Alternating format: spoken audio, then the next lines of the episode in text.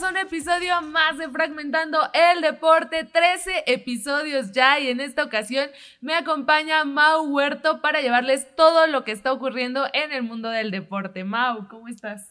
Triste, un poco triste, eh, cansado de, de, la explotación laboral que existe en este medio. Sí. Hacer la producción, la edición, ahora quieren que salga cuadro, o sea, quieren las visitas de a gratis ustedes. Pues es que te estamos pagando tu servicio social, es la experiencia.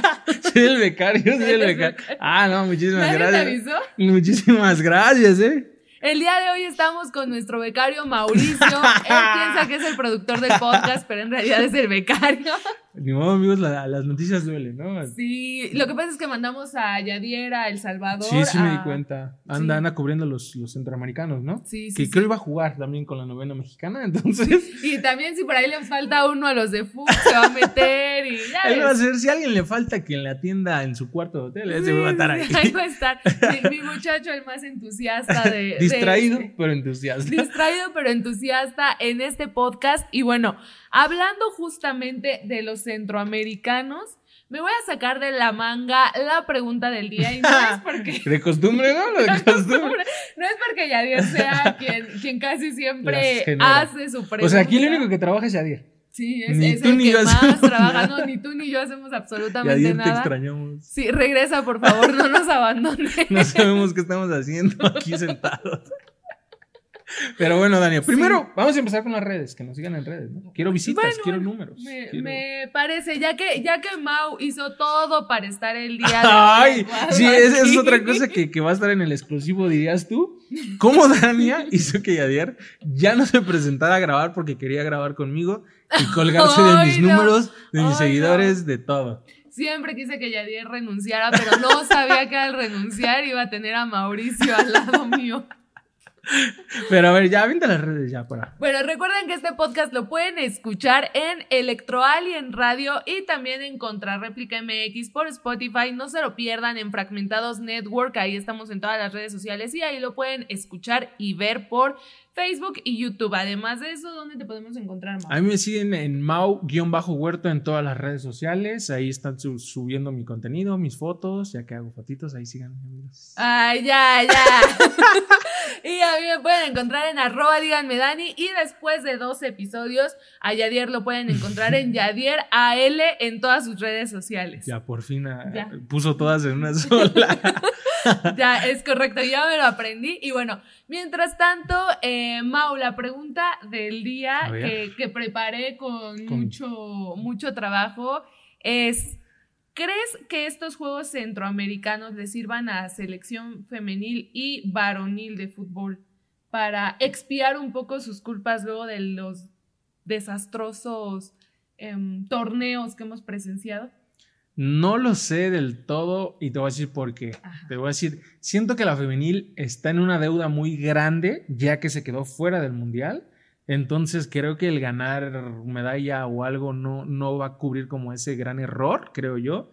En la selección varonil, si bien en la mayor están presentes, pero no hacen nada, que ahorita vamos a hablar un poco de la Copa Oro, creo que tampoco va como a... Es que también es, no es un nivel de competencia elevada, vamos a decirle que sí hay selecciones que de repente destacan en otras disciplinas, tal vez no en el fútbol, y creo yo que la competencia no es como lo puede ser un mundial, como lo puede ser, ¿sabes? Como potencias en el área específicamente del fútbol, ya que preguntas, cuando en otras áreas, no sé, natación, gimnasia, el tiro con arco, tal vez sí sean potencias. Entonces, creo que aunque ganen va a ser reconocer, porque el ganar una medalla en cualquier evento es de reconocimiento Claro. y, de- y de- demuestra que hay como trabajo detrás de, pero no creo que limpie todas las, las no quiero insultarlas, las basuritas que hay detrás de, de- estas elecciones, hablando desde varonil y femenil a, a, eh, eh, mayor hasta las inferiores. Sí, sí, sí, claro.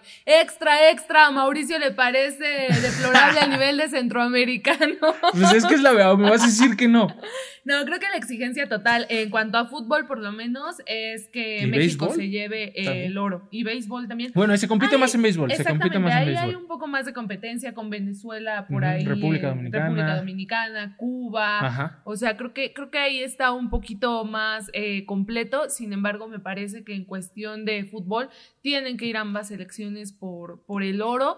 Ahí, por ejemplo, en el caso de femenil, chécate, se quedó sin mundial de este año se quedó sin Olímpicos en 2024 y se quedó sin Panamericanos. O sea, este es el torneo pues que les queda.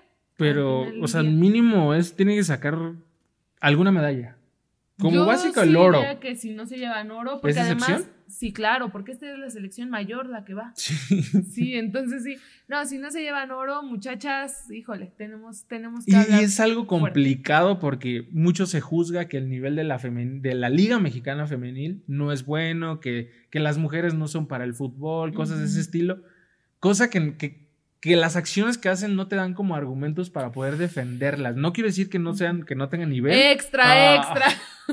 no quiere decir que no tengan nivel, que ni nada, pero sí han sido cosas que, que no te ayudan a poder defenderlas. Es la realidad, ¿no? Sí, ya, ya en un momento más hablaremos un poco eh, sobre las elecciones que están en centroamericanos de fútbol. Sin embargo, creo que ahí tienes un punto bastante válido.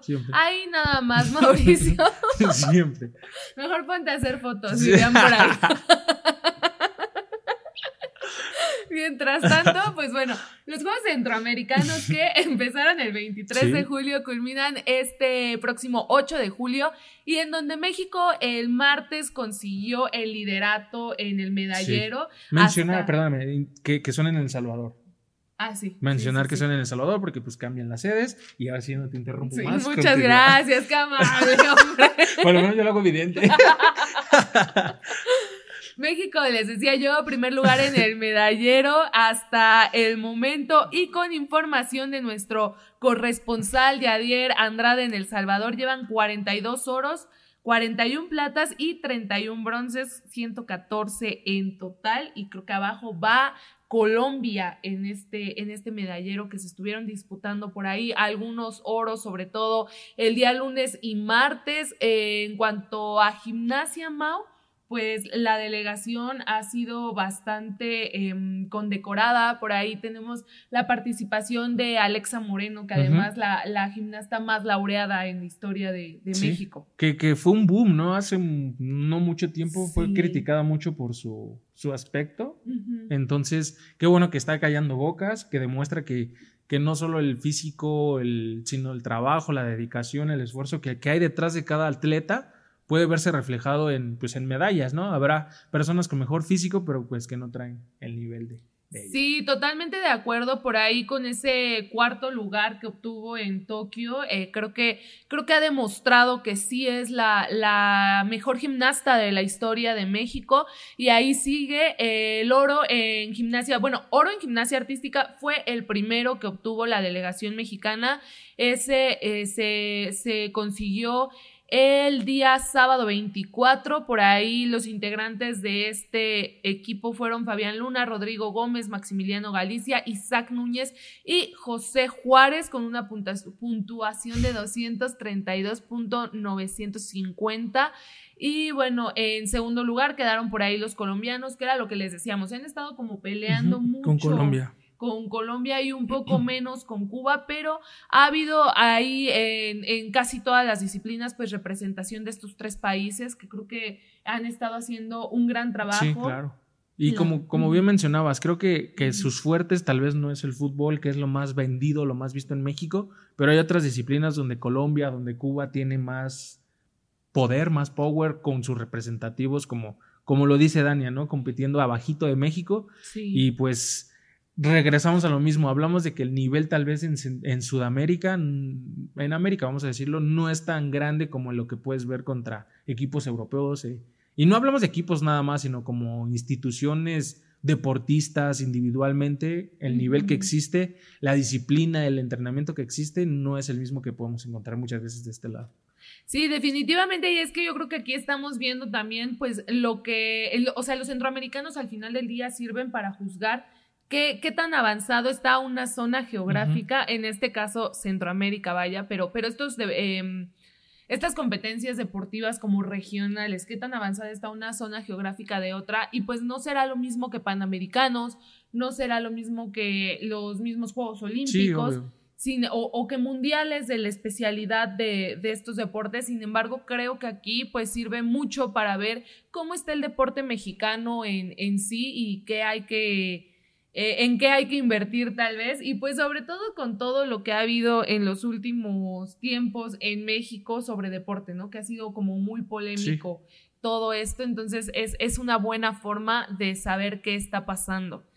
Por ahí... También puede funcionar, creo yo, como, vamos a decirlo así, como el sparring para ver las jóvenes promesas, medirlas a un evento internacional, ver si realmente tienen el nivel que demuestran tal, vez en, concursos, torneos estatales, eh, locales, ver que cómo se desempeñan ya contra equipos, contra instituciones de otros países. Creo que está bien para que se vayan fogueando también los chavos. Algunos no son tan jóvenes, algunos sí son como sus primeros torneos internacionales. Entonces creo que está bien para que, para que midan y de ahí vayan perfilando quién va a los torneos más importantes, como bien mencionabas, Olimpiadas, etcétera, ¿no? Sí, totalmente de acuerdo. Por ahí eh, también recordemos que ya se viene el Mundial de, de, Gimnasia, se vienen obviamente las clasificaciones hacia París 2024, entonces esto es bastante importante. Por ahí eh, el equipo eh, de femenil de gimnasia artística, bueno, ¿dónde está? Tranquila, tranquila, respira. respira. ¿Cómo, se dice? Es normal que te pongas nervioso porque estoy yo, pero tranquila. Ay, por favor, es mi furia queriendo soltarte unos apes. tranquila, tranquila. Toma agüita. Está, está, toma agüita. Sorbito. Que está comandado por Alexa Moreno. También ahí anda eh, Atsiri Sandoval, Cassandra Loustalot. Eh, Natalia Escalera y Paulina Campos también consiguió oro en esta eh, prueba artística de gimnasia. Moreno también plata en all around y oro en salto de potro. O sea, creo que, creo que ha sido una participación bastante em, completa constante. y constante para la delegación mexicana de gimnasia y otras también que andan por ahí por, por lo mismo, pues es la delegación de, natación por ahí. Eh, Nuria Diosdado ha, ha hecho un, un, gran trabajo, creo que es... Em, junto con Joana Jiménez, son dos de las eh, deportistas de las que más se ha hablado en estos últimos meses, sobre todo pues por, por ahí eso que traen con... Y creo que está... Eh, Me deslindo de lo que acaba de decir. Me deslindo totalmente de lo que acaba de decir Dario. Lo siento, me salió del alma, ya este, bueno, creo que, creo que ahí eh, Diosdado y Jiménez han dado una gran cosecha de medallas en estos centroamericanos para, para México. Llevan ocho, de las cuales, fíjate nada más, eh, han estado en dueto técnico y dueto libre. Solo libre, Nuria Diosdado también ha dado presea. Eh, estos oros, ¿eh? El, martes en dueto libre mixto con Itzamari González y Diego Villalobos también. Y en plata, bueno, medalla de plata, han sido en solitario en el dueto con Joana Jiménez y en el dueto técnico mixto con eh, Atsiri, no, Itzamari, perdón, González. y también con Diego Villalobos. Entonces ahí em, tienen esto y la polémica que hubo entre el equipo de nado sincronizado con el equipo eh, de nado sincronizado colombiano. Por ahí estuvieron las, las ocho nadadoras de cada uno de los equipos compitiendo y em, ahorita me acuerdo cuál era la canción con la que compitió el equipo mexicano. Era la de ah, Don't Stop Me de, Queen. Ok, ok, ajá. A ver, canta la canta. Bueno, estuvieron... Ok, sigamos. Estuvieron, estuvieron con ellas y por ahí hubo una polémica que eh, decían que los jueces habían calificado mal al equipo mexicano, que, que la rutina de ellas era un poco, tenía un poco más de grados de dificultad que la colombiana y al final terminó ganando por un poquito, o sea, era cuestión de milésimas por lo que terminó ganando eh, la presea de oro Colombia. Eh, quería México impugnar esta presea, al final decidieron no hacerlo y bueno, ya, ya ahí se quedaron con la plata. pero em, pues ya tuvieron como su participación ya y, y sobre todo esto, ¿no? Que dieron bastantes eh, medallas y por ahí también el equipo, este es el de nado sincronizado, y el equipo de natación de México también ha roto récords, o sea, creo que, creo que han hecho un gran trabajo también. Sí, justo lo mencionas, bastantes nombres, bastantes medallas que hacen que, que gracias a eso hoy México sea considerado, bueno, no se ha considerado más bien, en la tabla sea el primer lugar, gracias a la suma de tanto medallas de oro, bronce y plata, recordar que, que es la suma de las tres, entonces no, no, no porque ganes oro significa que, que, que vas a estar arriba. Pero sí influye en un empate, ¿no? En un criterio de desempate, creo que quien tiene más de oro sube en la posición de, a nivel general, si no me equivoco. No, me parece que le estás diciendo mal. O sea, No. creo que creo que el oro al final es Vale el- más. Ajá. pero en un criterio de desempate, ¿no? Si no me No. equivoco. No, en el medallero quien más oros tiene es el que está. Es arriba. que, a ver, bueno, vamos a las tablitas. Ajá. A ver, a ver, la no, tabla sí, no tienes nos razón, porque mentir. México tiene 41, ¿dijiste? 41. 41, 42. y- 42 de oro y 41 de plata. Sí, entonces sí, las, Sí. ah, perdón amigos, una disculpita. Por, por eso me dedico a hacer fotografías. y no al béisbol. Y no, y no a. Ay, no hay estas cosas que ¿qué hago aquí? Dice Mauricio. Pero bueno, mientras tanto, Vamos a algo que sí le sé. a ver, a ver, demuéstranos Según- por qué estás aquí, becario. Según sí, gané el ascenso a, a trabajar más. Ajá. Me dieron un ascenso de trabajo. Felicidades por tu trabajo. Vamos a hablar un poquito de lo que es el softball, en, e igual en los Juegos Centroamericanos de El Salvador. En esta disciplina, México lleva tres victorias y una derrota. La derrota fue contra Cuba, fue un, este, un marcador de 6 a 2, un poco amplio para hacer tan cortos los juegos.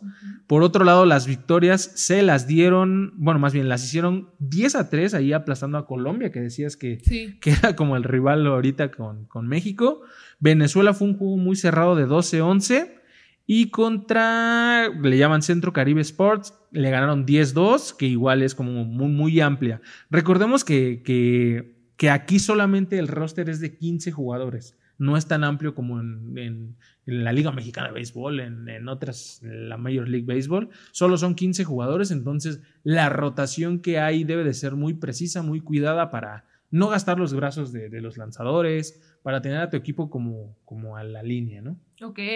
Eh, por otro lado, el manager Alfredo Lerma, ¿te acuerdas de en el Zócalo cuando que hace que tres, cuatro meses se disputó lo que fue el, el torneo de béisbol 5? Sí me acuerdo el mundial, pero según yo fue en 2022. No, acaba de pasar uno.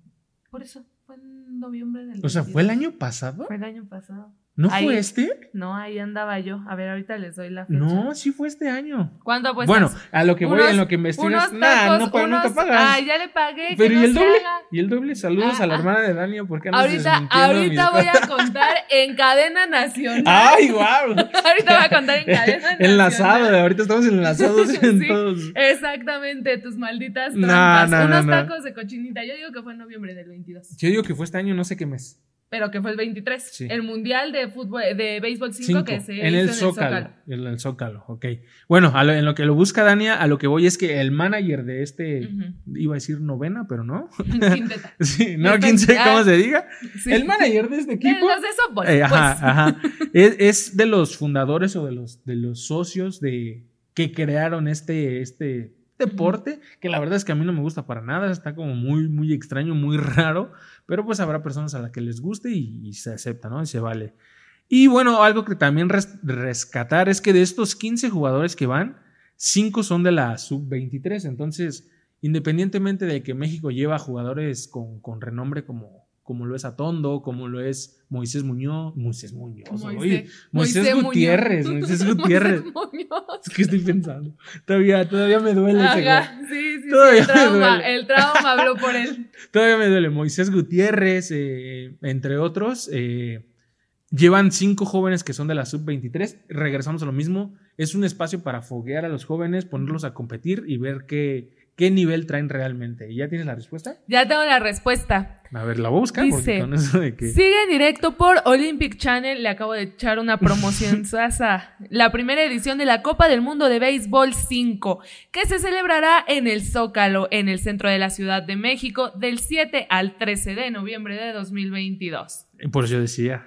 Ya, decía. ahí, ahí ya tengo unos taquitos de cochinita y una cerveza porque No, no, no, así no, se no, no, apuesta no, no, no. en este podcast. Ya te la pagué la vez pasada. No, no era ni tu Esa cumpleaños. No, pero todavía no era. esa fue de Toma, cumpleaños. toma la yo no sé, yo no sé, No. eso fue de cumpleaños. ¿Cómo es mañosa? Yo señora, no cómo le gusta sacar cervezas a sus de amigos. Taquitos de cerveza. ¿Ya ve? ¿Cómo es alcohólica? Taquitos Haga algo de con cochinita ella. y una cerveza. Y, y bueno, si estoy de humor, una red cola te la No. por, por la cerveza. Si me debes el hot dog y la, ¿Cuál la- dog? la- el refresco de la vez pasada. Ay, lo pobrecito. Ahí, ahí puedo mostrar conversaciones, ¿eh? Acuérdate que yo edito este video. Órale, órale, sacamos por redes sociales todos los trapitos al sol. Vamos a este. quemarnos aquí. Exactamente, de este heroico podcast. Y bueno, así, así es como andan tanto, eh, bueno, los deportes en el centroamericano, sobre todo los mexicanos. Por ahí ya nada más eh, destacar eh, algo que te estaba contando antes de entrar al, al aire, que en el tiro deportivo Mm. es, es esta, esta justa donde se vio el fair play que hay y también un poco de la desorganización que Sí. existe dentro de los centroamericanos, porque por ahí eh, México hizo el 1-2-3 co- en, en el podio y a Alejandra Cervantes, que fue la ganadora de la medalla de bronce, pues le avisaron ya después de que se le habían dado que está prohibido hacer como el 1-2-3, o bueno, sí se puede, pero un país no se puede Sí. llevar las tres preseas. Entonces, aunque sí cuenta en su medallero, pues la presea se la iban a dar a Laina Pérez, tiradora cubana, e hicieron como una, una premiación medio, pues ahí medio mafufa, medio Pues es sacadita de la manga. en- Centroamérica, ¿no? Sí, pues sí. Iba a decir Latam, pero. No, pero también somos. Latam. No, hicieron como una premiación ahí sacada de la manga en las oficinas. Le explicaron a Alejandra Cervantes qué era lo que ocurría. Al principio ya no quiso. Y después, pues terminan dándole la presea a Laina Pérez, a lo que la, la cubana dice que no, no se merece la presea, que no es de ella, y se la devolvió a Cervantes. Entonces, Ya, se volvió pues una ahí- novela, ¿no? No, Sí, es tuya, es mía. no, tuya, Cuélgame tú. No, tú Sí. primero. No, ya colgué. Exacto. Pero pues bueno, Mau, al final un llamado, porque si bien las reglas están escritas desde el principio y todo, pues creo que aquí hay, em, pues formas de que esto no ocurra. Por ejemplo, antes, antes de entrar al podcast yo platicaba con una de mis amigas y me decía como de, bueno, es que en, en gimnasia solamente pasan dos a las finales por país, entonces habría forma de evitar este tipo de cosas y es un llamado pues a que no se saquen eh, reglas tan de la manga, porque además de todo imagínate el oso, ¿no? Quedar en cuarto lugar y que sea como de, bueno, pero es que eh, tú te llevas la, la medalla de bronce porque a la del tercer lugar no se la podemos dar porque sus amigas ya ganaron primero y segundo lugar, o sea, o bueno, sus compatriotas ya ganaron primero y segundo lugar, o sea, creo que como deportista no quedas como tan satisfecho, de, pues me llevé la de bronce, pero en realidad no la ¿Tú merecía. qué hubieras hecho? ¿La regresabas? Ah, claro. Y ahora otra pregunta. A ver. En México existe una comisión ahí nacional del deporte, Ajá. que no sabemos quién que sea, no sabemos quién sea ni quién trabaje. Ajá. Que apoya o les da un, vamos a llamarlo así, un bono, vamos a decirlo así como bono, por Ah, ok. medalla. a- ¿Qué pasará con ella? ¿Se la van a pagar? Digo, ¿le van a dar su bono? Perdóname. Pues no sé, eso, eso sería bueno investigarlo, o sea, si le van a dar su bono Ya por saben. ahí. Muy, muy buena pregunta, la Como verdad. Que, siempre.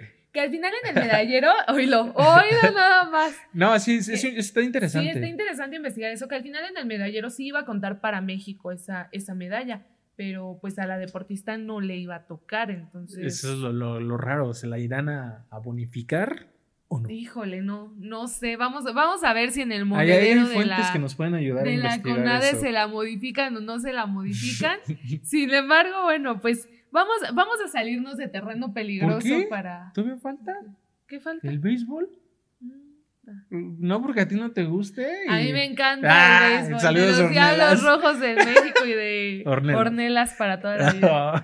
Bueno, vamos rapidísimo, ya nada más para acabar. México lleva Tres de tres juegos ganados. Recordemos que uno se suspendió Sí. por lluvia. Regresamos a lo, al tema de la organización. No sé qué tanto influye que planees unos eventos así cuando solo tienes un campo disponible.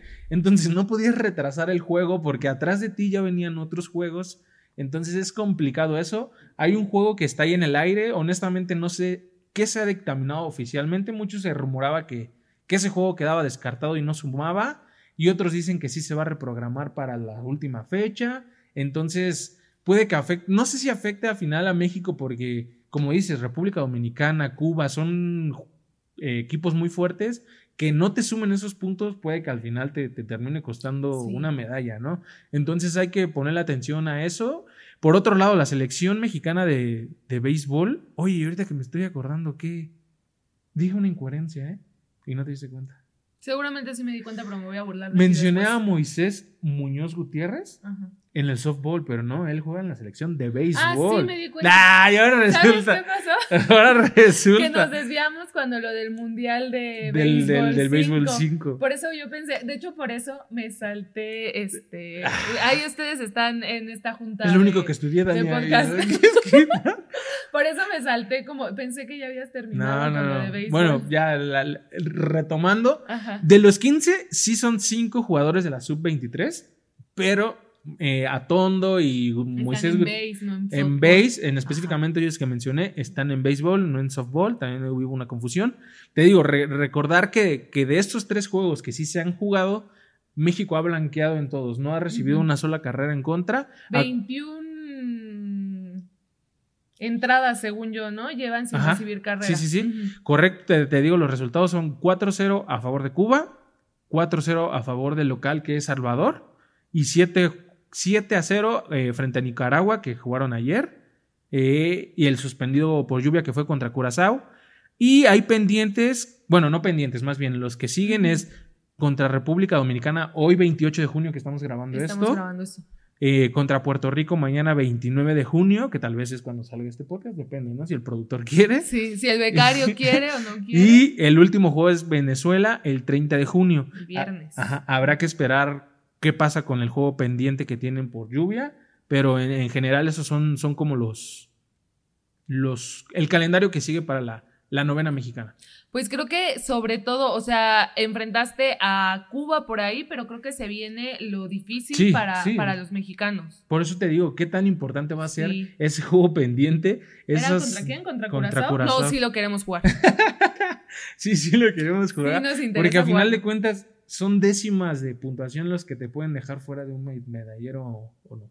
Sí, totalmente de acuerdo. Ahí sí, este, pues pónganse las pilas en los centroamericanos, por favor, porque sí nos interesa jugarlo. Contra Curazao, aunque sea en la madrugada, no Sí. les importa. Sí, sí, sí, no, no importa. Nosotros vemos cómo le hacemos, cómo llegamos ahí, pero de que lo queremos jugar, lo queremos jugar. Porque también se mencionaba que Sí. lo iban a pasar al campo de softball.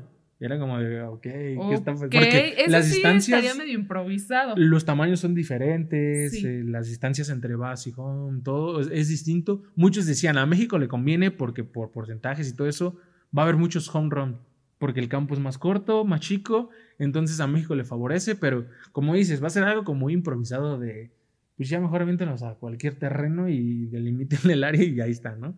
Sí, totalmente de acuerdo. O sea, creo que ahí sí sería ya como un acto desesperado. Tal vez yo, le, si fuera la organización de estos centroamericanos, lo dejaría como si en la última fecha ya no se desocupa o algo así, o hasta el último momento posible, entonces sí lo mando para allá, pero pues es que son deportes Es que está totalmente diferentes. Bueno, no totalmente. mm, Pero las medidas, las medidas en influye todo. mucho, Sí, influye sí, sí. Definitivamente no me encantaría, pero bueno, pasando a temas no más agradables, pero eh, más sonados dentro de, dentro de estas eh, semanas y estos días, pues el tema favorito creo que de los medios de comunicación ahora, la selección mexicana de el Lamborghini Lozano. Lamborghini El Lozano. Lamborghini Lozano. Que, que bueno, está disputando Copa Oro por ahí el domingo, le ganó 4-0 a Honduras, que además no es el Honduras más brillante, No. hay que decir por ahí, pero yo le tengo una pregunta venenosa a Mauricio. Shh, A ver, échamela. No. Estos chavos, ¿le tendieron la cama a Diego Coca? Sí, no, ¿y por qué? Yo digo que no le tendieron la cama a Diego Coca, creo que él se la tendió solita. No, Eh, bueno. eres muy Ajá. responsable, tendió su camita. No lo corrieron, renunció. sí, se corrió. Lo renunciaron. Pero es que a final de cuentas, siempre, siempre que, que llega un nuevo DT, siempre el equipo gana, no sé por qué, parece ahí Con caca. una maldición o una fortuna de que, igual en la Liga Mexicana, si te das cuenta, eh, director técnico que debuta, gana. Entonces, Sí. creo que está pasando lo mismo con el Jimmy. Sin embargo, ahí te va una pregunta de vuelta. ¿Estás contento con lo que manda Jimmy al terreno de juego, sabiendo que yo soy de Cruz Azul, Antuna, te amo, pero no estás dando el nivel, amigo? ¿Quién, ¿Quién quiere Antuna y por qué? Porque juegan en el Cruz Azul nada más y porque nada más. Qué vergüenza. Y por otro lado, mandas de, de centro delantero a un Henry Martin que si bien fue el goleador de la Liga MX, nunca apareció en liguilla, no está hoy en su mejor momento, creo yo, bajó bastante su nivel cuando empezó la liguilla. Cuando tienes a un Santi Jiménez que está haciendo goles en Europa, lo Pero traes de Europa para la banca, mijo. pero lo traes de Europa a la banca. Sí.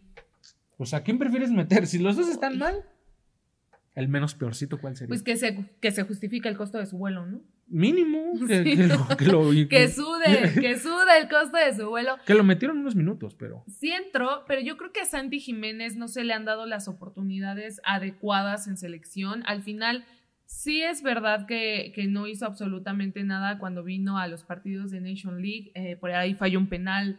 ¿Qué, qué hijos? se, se le perdona, ¿sabes por qué? Bebote. ¿Por qué? Porque es guapo. es guapo. Santi, Llámame Santi. No, creo que, creo que totalmente eso, ¿no? O sea, al final, em, no sé qué tan de acuerdo estoy con las alineaciones del Jimmy. Creo que, bueno, ha tenido una, creo que habrá que, que verlo por ahí, pero también es que no está en la mejor época que para ser director técnico de la selección. Pues es que ese es el cambio generacional que se debió haber dado hace años. Es el cambio generacional que queríamos, pero también creo que está aprovechando un poco de lo que hay en este momento. O sea, hace mucho México no tiene jugadores realmente determinantes y realmente buenos en Europa. O sea, me parece que no, ya lo decíamos al, al ir al Mundial, México no tiene jugadores que realmente tengan como un, ¿cómo decirlo? Que estén en la élite en Europa, en un equipo élite, el Chucky Lozano ya va de salida. O sea, el Napoli le está buscando acomodo. Entonces, creo, creo que desde, partiendo desde ahí deberíamos de ver Pues bueno, que esta selección es lo que hay. O sea, al final eh,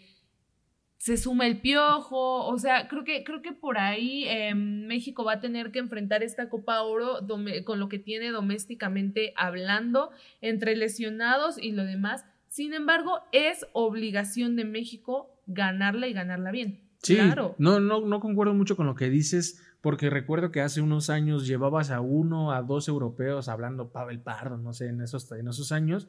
Hoy llevas a bastantes que si bien no están en los equipos más grandes de Europa, llevas a un Edson Álvarez que salió campeón con en Holanda. Llevas a un Orbelín Pinada que marcó, que, que también salió campeón con tu. ¿Cómo se llama tu? Con mi pastor Ese Matías señor Almeida. que no tiene nada, pero. Oílo, oílo, pero bien Eh, que lo quisieron para el Cruz Azul. Nada, ¿qué pasa? Un. Chucky que, que, que juega en, en, en Napoli en una de las ligas más fuertes. Eh, Bueno, pero Chucky no está. bueno, sí, sí, sí, ahí sí, sí, sí, sí. Pero bueno, en general llevas a un Jorge Sánchez que está en PCB también. Pero no, no trae nivel, pero está en. Cosas que no sabes cómo llegaron ahí Exacto. Jorge Sánchez en Europa. Y Antuna también. Sí, o sea, Pero a lo que voy es, llevas gente de renombre. A un Ochoa que ahorita está en Europa en un equipo, pues que medio, pero, pero está en Europa. bueno, pero históricamente Memo Ochoa ha sido Ya de sabes. los mejores jugadores mexicanos. Claro que sí, el Con jugador selección. más importante con selección, Con, selec- claro. con sus clubes ¿Y es. dónde está jugando en este momento?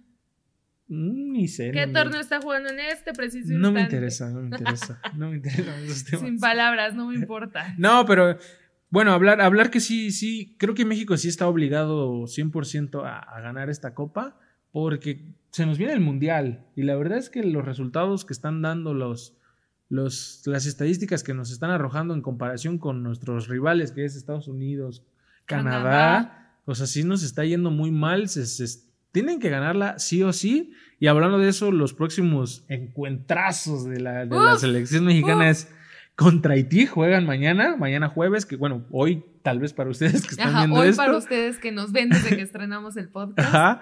Y contra la poderosa selección de Qatar el domingo 2.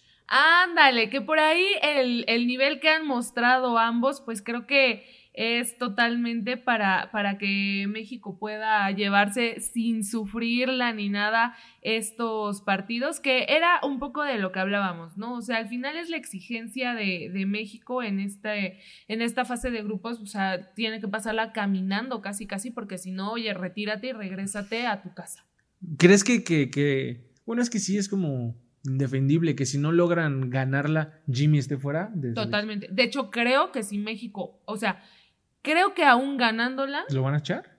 Jimmy está fuera. Pero por temas políticos más que por Porque Jimmy vino como... a salvar las papas. Sí, como interino 100%, creo que nadie le mintió ahí. Creo que México está buscando en este momento un técnico mucho más de renombre que pudiera, que pudiera eh, ocupar este puesto y la única manera en que podría quedarse el Jimmy sería que de verdad dé una cátedra de fútbol impresionante en la Copa Oro, o sea, que, que golea a todo el mundo, que al final le gane Estados Unidos sin ninguna duda en la final, que, que creo que eso es lo que aspira con CACAF todos los torneos de México, que la, sí, de Copa Oro, perdón, que la final sea México contra Estados Unidos. Entonces, para que Jimmy se quedara, para mí tendría que darle una cátedra también a Estados Unidos de fútbol y si no lo hace así, está fuera, gane o pierda la Copa Oro. Yo digo que, que tristemente también el Jimmy está ocupando un lugar que no va a ser de él, la gane o la pierda. O sea, sí, políticamente o hablando de negocios, los que mueven el fútbol están buscando quién va a sustituirlo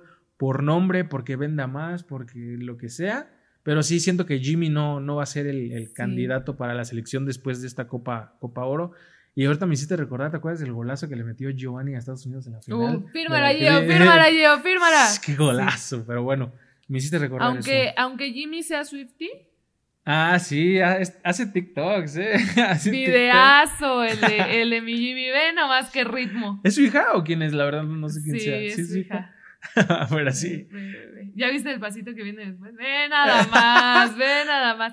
Que por ahí creo que le ayuda mucho como ese carácter que tiene y el que es un técnico eh, bastante motivador, que es lo que muchas veces necesita el futbolista mexicano. Pero bueno, hace ratito nada más se me ocurrió, eh, se me olvidó decirte cuando te estaba mencionando los... ¿A quién te comiste? ¿A quién te comiste en este podcast? Y ayer no vino, pero aquí estoy yo por los dos. Es Pero que se me olvidó Chivas. decirte, pero fíjate que chivas, no sé qué. No, ahorita que estamos hablando de selecciones, se me olvidó decirte que México, bueno, la selección mexicana femenil aspira a un torneo más y es el próximo año entre febrero y marzo la Ok. primera edición de Copa Oro femenil. Ok, eso no me la sabía. Ahí está. Oye, y hablando de selección, Y fíjate ¿qué, que qué, qué- No, no, no, no, no, no.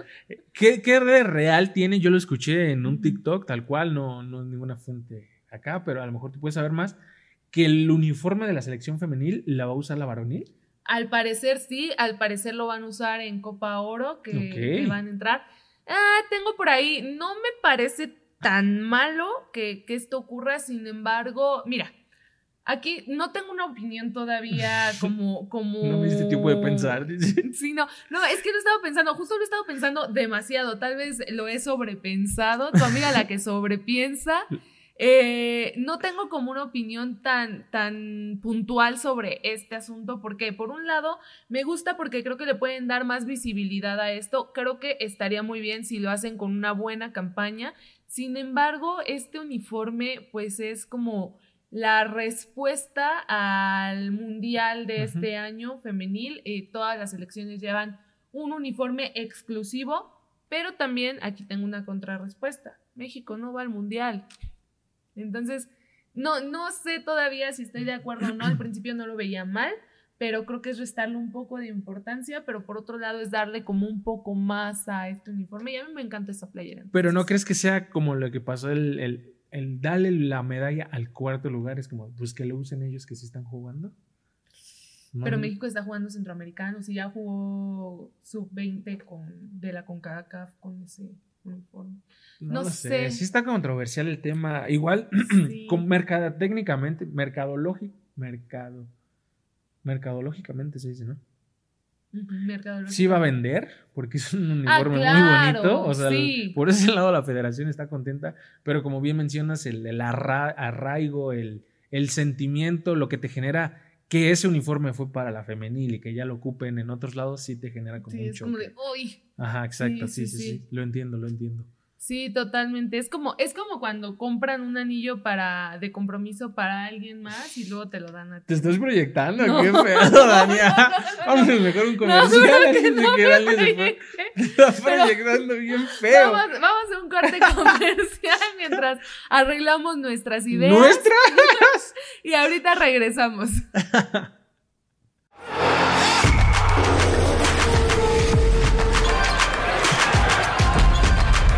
Entérate de los detalles. ¿Quiénes serán los equipos que pasen a la gran final en la Liga MX?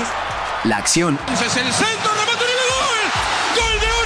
Y esas jugadas que te perdiste el fin de semana en voz de los expertos en la materia. Eh, demostrar en dos torneos llegar a una final creo que es algo importante. Claro. De equipo pues grande. De equipo. Contraataque Deportivo un programa donde analizaremos los encuentros, las estadísticas y esas rivalidades del mundo del deporte. Juan Carlos Osorio ya tenía seis puntos en la, jornada 2, ya que se haya perdido contra Suecia, pero al menos ya aseguraste prácticamente un pase. Todos los lunes a las 12 por Contrarréplica TV. Múltiples contenidos para todas las edades. ¿Qué tiene la niña? Contraataque Deportivo.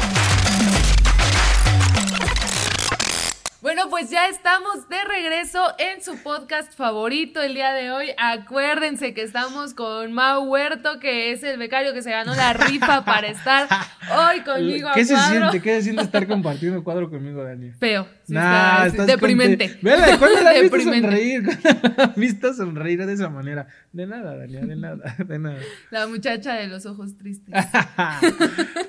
Pero bueno, Mau, para recordarle a la gente que nos está viendo que este podcast también lo pueden escuchar en Electro Alien Radio y Contrarréplica MX por Spotify y en eh, Fragmentados Network en YouTube y en Facebook. Ahí lo subimos siempre con, con videito para que nos vean. En redes sociales, ¿dónde? Eh, ¿A mí o a, ti? Porque tu pregunta es muy ambigua. ¿A ¿eh? dónde a ti? Te, voy a enseñar a generar preguntas. Te voy a enseñar a generar preguntas.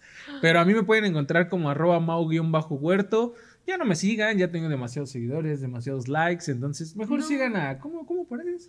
Yo estoy como arroba, díganme Dani, a mí sí síganme, ya saben que a mí me encanta platicar con ustedes, yo no soy sobrada, a mí, yo siempre tengo un momento para todos ustedes y lo hago con mucho gusto. Nada, que quieras ser influencer es distinto. No lo necesito, yo estoy llena de amigos. Desde que entraste aquí te cambiamos la vida, Dania. Teníamos que decirlo abiertamente. Oilo, oilo, nada más. Esas, esas mentiras que dices, pero bueno. Hablando de, mentiras, de humo. La Liga MX. Vamos a pasar a su hermosa Liga MX que pues sigue dando de qué hablar. Cada vez más. Ya va a empezar todavía no termina, todavía no cierra el cierre. Que todavía no cierra el cierre. Todavía no cierra el cierre. ya ven cómo se pone nerviosa. Daño 2023. Me voy a voltear, Dania, para que, hagas tu podcast. ya, a ver, dale, dale, dale. Todavía no llega el cierre del mercado, que además este es el mercado fuerte de transferencias y todo eso. O sea, el de, el de invierno para mí es, es muy corto también, ¿no? Sí. Pero, pues a ver, ¿qué, tenemos confirmado? ¿Vamos a empezar con varonil o con femenil? Varonil. Varonil. Vámonos con el América, el máximo campeón, dicen por ahí, ¿no? El Odiame Más, el Rompe la Mi Machín. El Robos FC. Altas tienen André Jardini. Jardini. ¿Cómo, se, ¿Cómo se pronuncia? Jardiné, Jardiné. Yo digo que Jardiné. Jardiné. Vamos, vamos. Jardiné. André Jardiné. André Jardiné como director técnico, que ahí se les fue este... Ah, se me fue su nombre. El Tano. El Tano, que perdón, el Tano que, que se fue de una... Pues cuando terminó, cuando perdieron la semifinal. ¿Contra quién?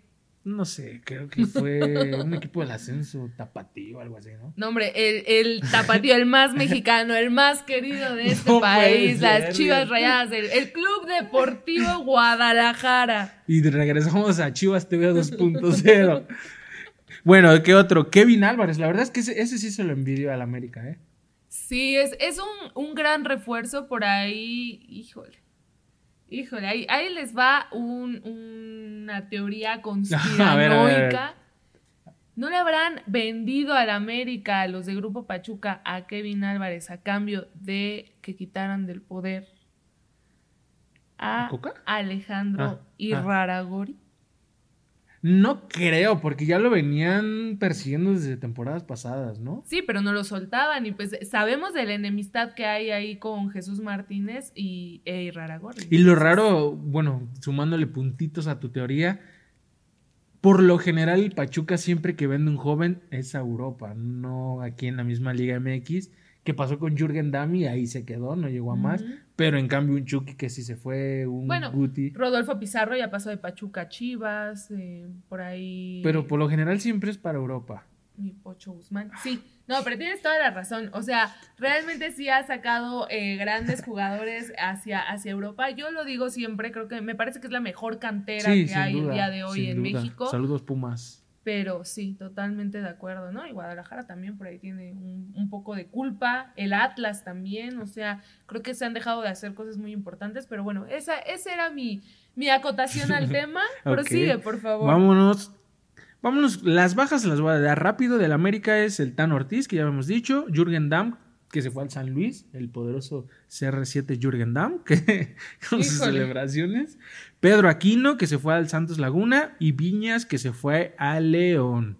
Por otro lado, tenemos las de Chivas, que realmente altas fueron muy pocas. Y se entiende un poco porque, pues, con su tradición, su identidad de puro mexicano. No hay Más como- mexicano. no hay como mucho abanico de dónde comprar, por eso siguen haciendo lo que hacen en esa institución. no, no, desgraciadamente, pero aquí no juega cualquiera, ¿no? Cualquiera No, se pone. que seas esta playera. Vas para Chivas. No, hombre, Sí, claro que no. O sea, obviamente. no somos, no somos Cruz Entonces- Azul que nos estafan con cada. No, pero prefiero que cada me primo de estafen. Messi, cada Messi ecuatoriano, cada Messi que traen, que hijo. Bueno, Pero bueno, no, no traemos a Roque un Santa a Cruz, un ay, mamita. Ormeño que ni mexicano, ¿eh? Bueno, es mexicano. pero con doble Pero nacionalidad. es mexicano. Traemos un ¿Qué dice su acta de nacimiento? eh, doble nacionalidad también es peruano. ¿Pero qué dice su acta de Mm, nacimiento? ¿Mexicano o no Y, mexicano? y el director, director El técnico director que te hizo campeón la última vez No es que mexicano. Entonces, ¿Pero ¿dónde- cuáles son los el, el de creador de Chivas no es mexicano. Te tengo, te tengo que A ilustrar ver, a ver. acerca de la historia de Chivas. La verdad. El, el acta de Chivas dice 11 mexicanos serán lo que, los que defiendan Cálmate, en güey, el si no es- terreno de ¿Y juego quién, quién lo dijo? los colores del Club Deportivo Guadalajara. Pero, exacto, 11 mexicanos, no doble nacionalidad, peruanos y... ¿Qué dice la Constitución Política de los Estados Unidos Mexicanos Ah, ya te acerca de los mexicanos por nacimiento? Es que pues si no saben de política, chavos, ¿yo qué puedo hacer? ¿Cómo la ven? Ya no saben ni cómo defender ¿Yo su... qué puedo hacer si no saben de política? Pero órale, dinos. ¿qué Ya, bueno, a ver, del Chivas. Ricardo Marín, jugadorazo del Celaya, Sí, ¿eh? así es. No, Estrella, soy. Chivas. Bueno, viene del Celaya. Y por ahí, Oscar Willy, ¿Wally? ¿Wally? Yo le digo Wally. Oscar Wally, sí. del Deportivo Lugo, Lugo. España, de la segunda, ¿no? Sí, o tercera. segunda. No, segunda. No. ¿de dónde lo fueron a sacar al chavo? Porque... Lo importante no es de dónde lo trajimos, sino dónde va a Ay, no Ay, puede claro ser, sí. no puede ser. Ni lo conoce ni su mamá al chavo. Pero pues ojalá le vaya bien. En el Cruz Azul llegamos refuerzos estrellas. El titán, Carlos Salcedo. Mejor reggaetonero nadota. de corazón. Mejor nadota, diría Con un flow que cada que, que- que lo veas en el campo te vas a, a ir para atrás. A Moisés Vieira, que viene del Fortaleza de Brasil. ¿A ¿Del? Moisés? Ah, no, Moisés. bien. Moisés Vieira, ahora qué A? Moisés te entendí. Ah, que él sí trae buenos, buenas cartitas ahí en. Brasil, entonces esperamos que, que, ¿Emociona? que no nos venga a robar. Tenemos a un colombiano que es Diver Cambino. Cambindo, Cambindo. Tiene un nombre raro, o sea, desde ahí empezó sí muy raro, raro. Que viene del Independiente de Medellín. Y a Kevin Castaño, que viene de las Águilas Doradas, poderosas Águilas.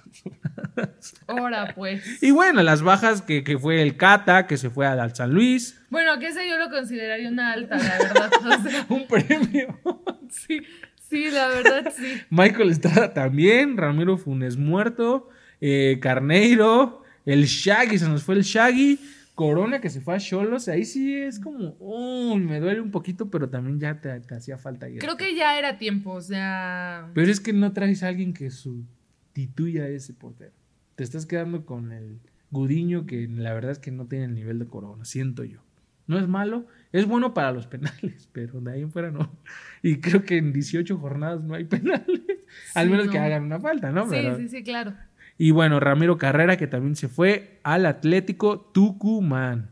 Y por ahí se, rum- se rumoraba que Puligol llegaba a la máquina. Pero atorada, ¿no? Esa contratación. Pues porque. Chivas ahí también lo quiere, ¿no? Se rumora. Entre Chivas y Cruz Azul lo andan pretendiendo. Y también está por ahí, pues, el, el quedarse en, el Ajá, en Kansas, Kansas. City, que, que además ha estado como eh, repuntando luego de que se perdiera mucho tiempo por, por lesiones y todo Sí. eso. Ha estado anotando bastante, o sea, es como este chiste de cuando Henry nomás no daba una en el América que le dijeron como de aguas que te vas a las chivas y pum, que empieza a anotar.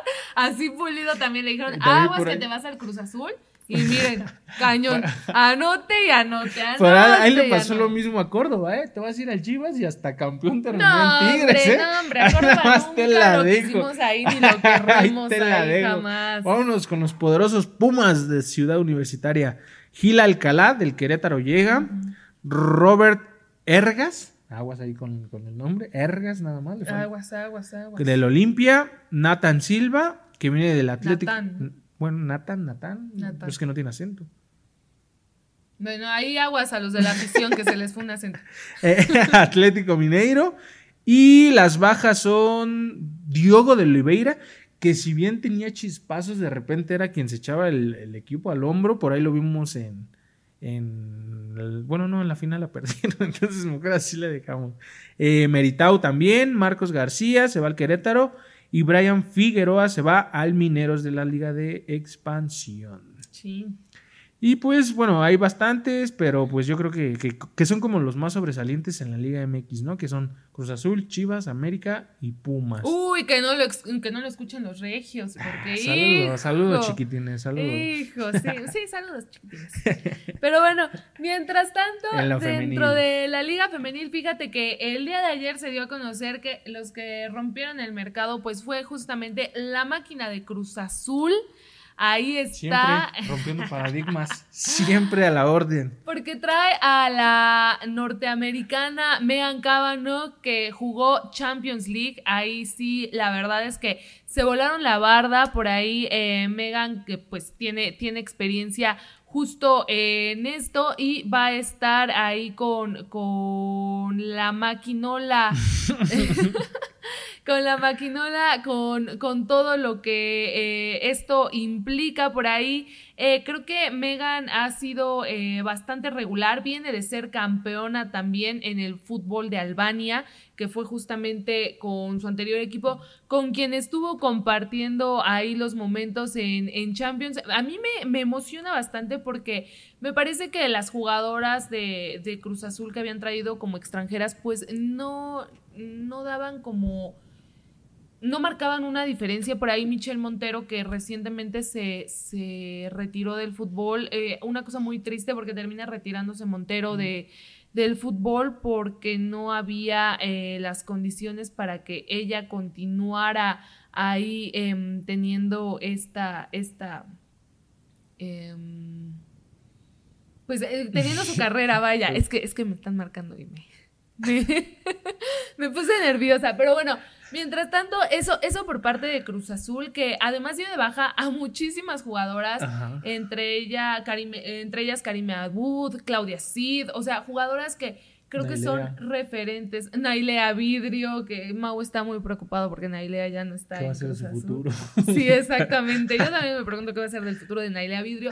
Pero bueno, jugadoras que eh, dentro de, de todo, pues eran referentes del Cruz Azul y las dieron de baja. Y lo peor de todo es que hace semanas que sabemos, Gabriela Machuca, que creo que es una de las mejores jugadoras que ha llegado a Cruz Azul, arqueraza, mantuvo a, a la máquina en los primeros ocho lugares durante las primeras fechas del torneo. Después, lamentablemente, se lesiona y cae la responsabilidad de Nitzayana González, que también es una gran arquera. Sin embargo, creo que lo de Machuca, muy, muy bueno. Y bueno, termina eh, por no, no funcionar dentro de Cruz Azul. Al parecer por ahí hubo un rompimiento porque realmente se fueron muchísimas jugadoras.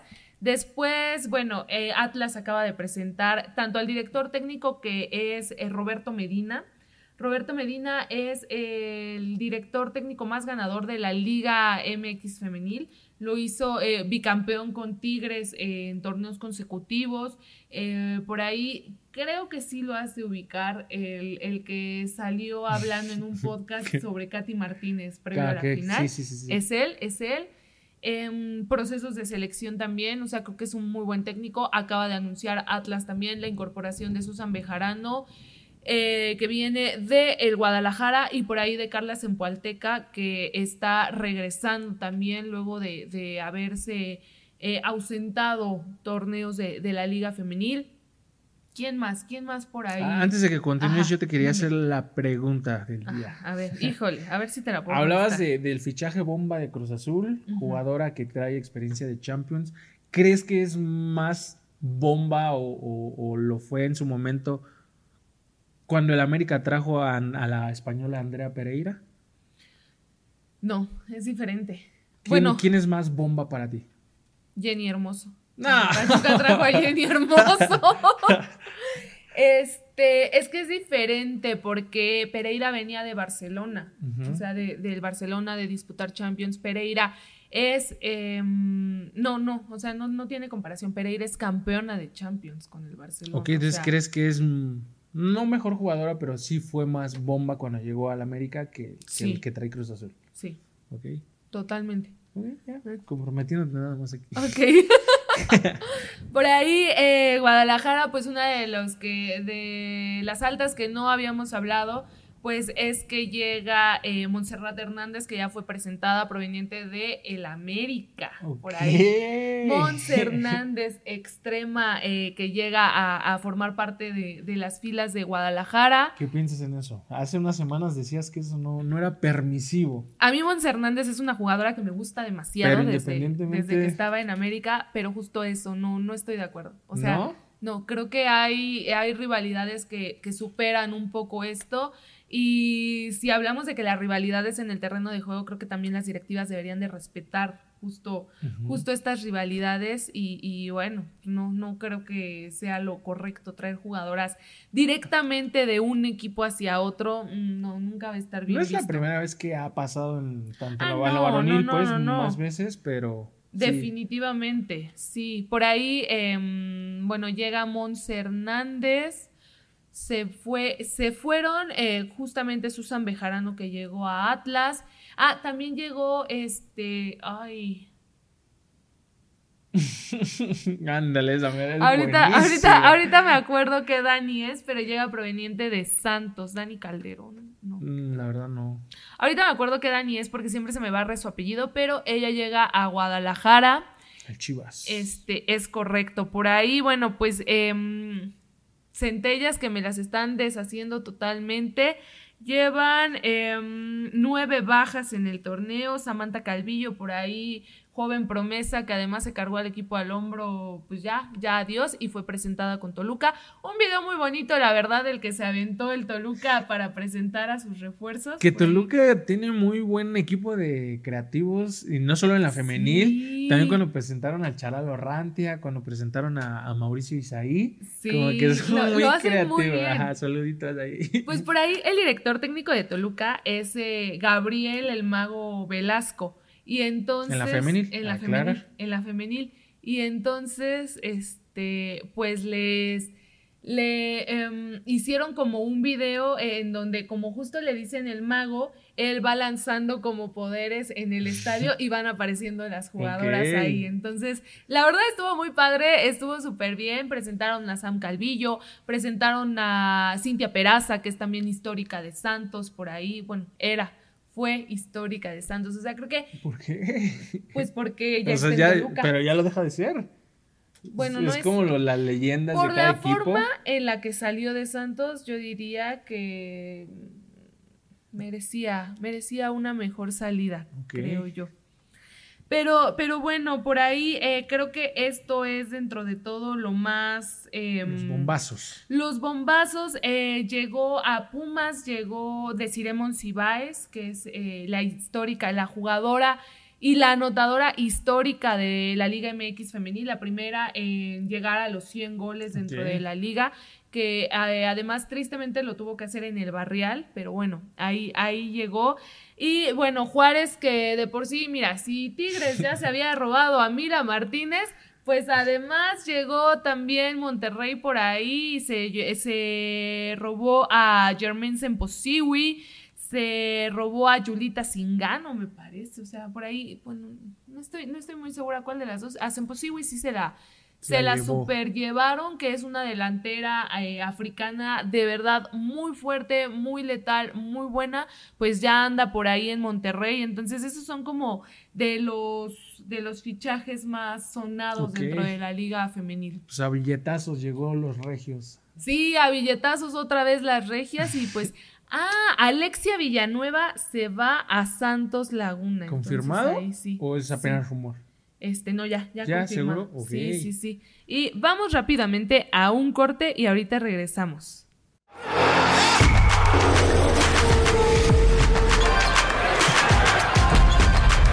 Entérate de los detalles. ¿Quiénes serán los equipos que pasen a la gran final en la Liga MX? La acción. Es el centro, y esas jugadas que te perdiste el fin de semana en voz de los expertos en la materia. Eh, demostrar en dos torneos llegar a una final creo que es algo importante. De equipo pues grande. De... Contraataque Deportivo, un programa donde analizaremos los encuentros, las estadísticas y esas rivalidades del mundo del deporte. Juan Carlos Osorio ya tenía seis puntos en la, jornada, en la jornada 2, ya que se haya perdido contra Suecia, pero al menos ya aseguraste prácticamente un pase. Todos los lunes a las 12 por Contrarréplica TV. Múltiples contenidos para todas las edades. Que tiene la niña. Contraataque Deportivo. Pues ya estamos de vuelta de el corte que tuvimos que hacer forzadamente. Y bueno, mientras tanto, Mau, hay mucho de qué hablar de béisbol porque los Diablos andan con todo dentro de la Liga Mexicana. Van en primer lugar de la zona sur y si promediamos la zona norte y la zona sur, aún así hace frío aquí en la zona. No me digas eso, mis Diablos Rojos de toda la vida.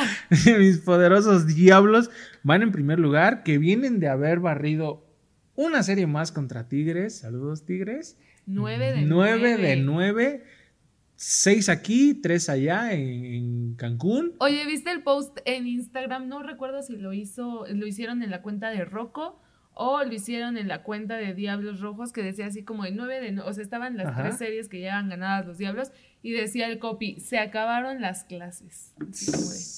Es, es justo, tenemos ahí un video en el canal de Fragmentados para que lo vean. Salimos a preguntar si esto seguía siendo un clásico o ya no lo era. Muchos decían que ya no, que desde que se fueron a Cancún perdió como el sentido, el toque. Otros decían que sí por la tradición de, de que son equipos de los fuertes. Actualmente Tigres no está en su mejor momento y lleva ya varios años que no lo está. Pero sí es una rivalidad que, que sin duda alguna existe y lo vemos tanto en que el estadio estaba abarrotado, lleno y pues son grandes juegos. Por otro lado, eh, hoy miércoles, que estamos grabando esto, se juega el tercero de la serie contra los Toros de Tijuana, que es como el rival a vencer en la zona sur. Que, van uno y uno, ¿no? Sí, justo, van uno uno. Entonces hoy se define esa serie que ayudaría a que, a que los Diablos alejara un poco más todavía de, de Tabasco, que tiene Tabasco, tiene unos juegos pendientes por lluvia que volvemos a lo de los centroamericanos, que la lluvia, que no deja jugar. Pero sí quedaron pendientes, tenía la idea de que sí se habían jugado. No, y sí iban a jugar, ah, ok. pero volvió a llover y nada más jugaron uno de los dobles. Entonces creo que se va a jugar hoy el doble. Ya no sé si se está jugando en este momento o no por lluvias, pero tenían ahí uno, uno bailando que, que al final por porcentajes hacen la diferencia. Que regresamos a lo mismo. Ojalá pierdan. el señor presidente no le gustó este comentario. Híjole, yo le podría decir al señor presidente también cosas que no me gustan a mí, pero bueno. Mejor cada quien se queda con, sus gustos. Me deslindo 100% de lo que diga Dani en este comentario, en este podcast. ¿eh? 100% señor presidente. Aquí estamos a la orden. Barbero, barbero, Maldito barbero, pero bueno. No, no, barbero, pero yo me deslindo.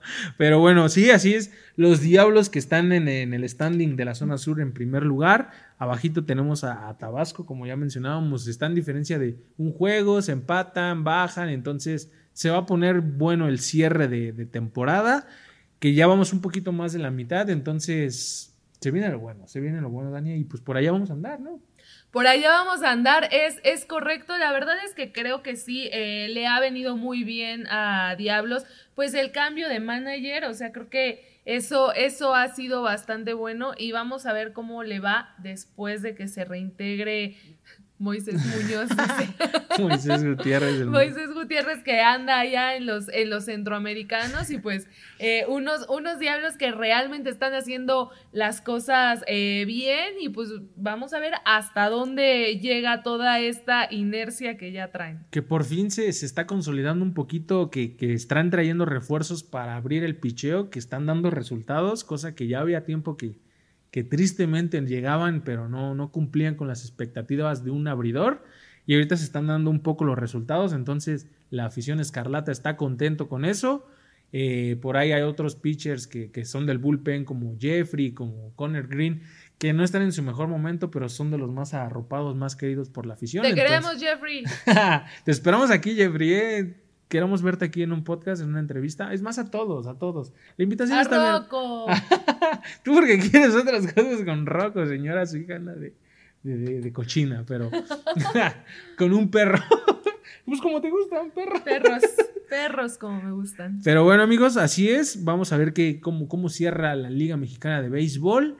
Que tristemente, hablando de espectáculo, de buenos juegos, Leones de Yucatán, que es el nuevo clásico con México por lo que ha pasado, que han dejado fuera de, de, la, de las series finales a, a, los Diablos, no está en su mejor momento y están abajo en la tabla, pero no quiere decir que, que no tengan buenos peloteros, que en cualquier momento el Pepón, el Cafecito, Yadir, den la vuelta a los resultados y, y vuelvan a estar donde, donde nos gustaría que estuvieran para, para que existiera ese, ese juego, ese nivel que existe entre ellos dos. Así es, contra Rieleros la próxima Sí, semana. contra Rieleros la próxima semana aquí en el estadio. Esta semana, ¿no? El viernes. Bueno, sí, terminando ajá, el fin de semana aquí en el estadio Alfredo Harp. Ya saben, nos vemos por allá. Si, van, si nos ven y nos saludan, ¿qué les damos? Nos tienen que ver y nos tienen que saludar y decirnos que ven eh, fragmentando el deporte para que Mau les dispare una orden de taquitos. No, sí. para que entre todos les disparemos una orden de tres de taquitos. y lo dividimos entre nosotros y ustedes, ¿no? Para que comamos, porque aquí fragmentados como que no, no ha caído el pago. Y ni cae. Pero bueno, amigos, creo que es todo, ¿no, Dani? ¿O tienes algo más que agregar? No, no, no, esto, eso es todo. Y bueno, vamos, a, ahí estén pendientes, por favor, en las redes sociales de la cobertura que habrá de, de centroamericanos, de béisbol, de fútbol, o sea, vamos a estar hablando de absolutamente todo, así que no se olviden seguirnos en redes sociales, Fragmentados Network. Y bueno, esto fue todo por el día de hoy. Mau, episodio número 13 ya. 12 más 1 diría yo mejor para evitarme problemas. 12 más 1. 12 más 1. Bueno, pues muchas gracias por haber estado con nosotros. Recuerden que este podcast lo pueden escuchar en Electro Alien y también en, en Contrarréplica MX por Spotify y Fragmentados Network en YouTube y Facebook. Así es, a mí me pueden seguir como arroba mau-huerto en todas las redes sociales. ¿Y a ti, Dani? A mí me pueden seguir como arroba díganme Dani en todas las redes sociales también. Y les recordamos que Yadier AL. AL. AL. lo que ya te lo sabías. En todas las redes sociales también esperamos que Nos... sigas teniendo trabajo después de este episodio, amigo. Nuestro corresponsal en, en, en los centroamericanos. centroamericanos. Pero bueno, amigos, así es. Como dice Dania, muchas gracias por vernos. Vamos a estar aquí la próxima semanita. Esperamos que sí, ya no sabemos. y muchas gracias. Dejen sus comentarios. Acuérdense de responder la pregunta del día. Si tienen sugerencias, opiniones. ¿Qué les parece eso de ver aquí a algún famoso, bueno, no famoso, no, algún deportista sí, para entrevistar? Famosa yo aquí. No, famosa Wendy, ¿tú qué? Pero así, pero así, amigos, si quieren ver a alguien, sugiéranos, eh, contáctenos para, para saber qué, qué es lo que les interesa a ustedes, básicamente. Así es, y si tienen alguna queja, pues aquí no es buzón de quejas, así que bueno. Y la queso. Saludos amigos.